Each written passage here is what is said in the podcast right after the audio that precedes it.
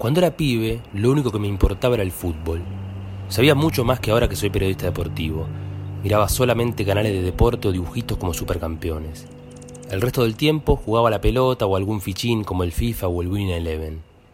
Sin embargo, todo ese fanatismo me hizo vivir mi primera experiencia de angustia profunda. En el 98 tenía 9 y estaba muy cerca de cumplir los 10. El mundial se hacía en Francia y era el primero que iba a vivir con pasión y entendiendo la importancia de la competencia.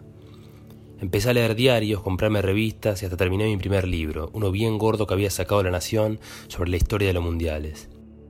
Las publicidades me emocionaban y me hacían creer que no había chance que Argentina no saliera campeón. Nunca me voy a olvidar de la propaganda de Quilmes que comenzaba con un hombre ondeando la bandera argentina mientras el locutor decía Gente del mundo, estamos yendo a jugar el mundial. Mundial y vamos a buscarlo.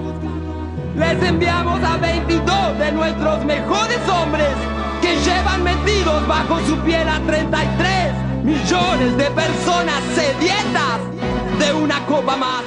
Ahora yo era parte de esos millones de argentinos que lo único que les importaba era ganar este torneo.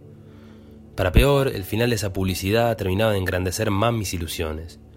El locutor enloquecía y gritaba. Pero el fútbol no se piensa, fútbol se siente. Hagámosle sentir la camiseta, hagámosle saber al mundo lo que somos capaces de hacer cuando bebemos todos de una misma copa. Todo lo que estaba pasando era hermoso, pero claro, faltaba entender que la copa no estaba regalada y que la podíamos perder. Casi todos los partidos de Argentina lo vi en casa, salvo el que jugamos con Croacia que recuerdo verlo en una televisión chica de tubo junto a 60 compañeros en el colegio. Cuando jugamos con Inglaterra sentí por primera vez esa sensación de nervio mezclado con ansiedad. Me salían insultos hacia el petizo veloz inglés Michael Owen, que venía volviendo loca nuestra defensa, hasta ese momento nunca se me había ocurrido putear en frente de mis viejos, y gritaba los goles de Argentina por la ventana para abrazarme en el sentimiento con mis vecinos. Cuando terminó ese partido salí a la plaza a golpear una olla hasta que la destrocé y en mi cabeza ya éramos campeones del primer mundial que yo veía con uso de razón. El marciano con una guitarra que salía de una pelota en la publicidad televisiva del diario El Gráfico me excitaba más todavía y cantábamos su canción en el colegio. Miércoles y pobrecita Inglaterra inventaron la regla que aprendan a jugar. El diario del mundial, el diario del mundial. Festejo, festejo y un poco más de festejo, nada podía salir mal. Y un día llegó el 4 de julio de 1998. Teníamos que jugar con Holanda. Como conté antes, en ese momento sabía bastante de fútbol, o por lo menos me conocía a todos los jugadores. Sabía que era un partido difícil, pero mi fe era inmensa. Nada de cábala ni ninguna gilada de esas que puedo tener ahora con 30 años. Simplemente confiaba a morir en la celeste y blanca y en quienes la llevaban puesta. Del partido casi no me acuerdo nada, se ve que mi cerebro lo borró casi todo, pero hubo dos momentos que fueron demasiado.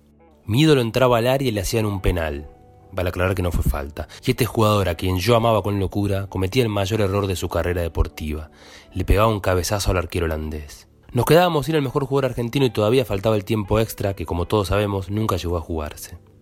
Iban 88 minutos y luego de un casi gol del Piojo López, Frank de Boer tiró un pelotazo de atrás de mitad de cancha a nuestra área y un rubio con la 8 en la espalda de apellido Bergkamp la bajó de manera impecable, dejó pasar a Ayala y faltando 60 segundos para que terminara el tiempo regular, clavó la bola en el ángulo del arco del lechuga Roa.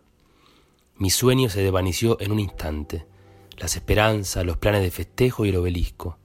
Todo pasó a ser un feo recuerdo el álbum de figuritas, el libro gordo de la nación y el marciano jodón del gráfico. El relator del locutor de la propaganda tomaba otro color en mi cabeza.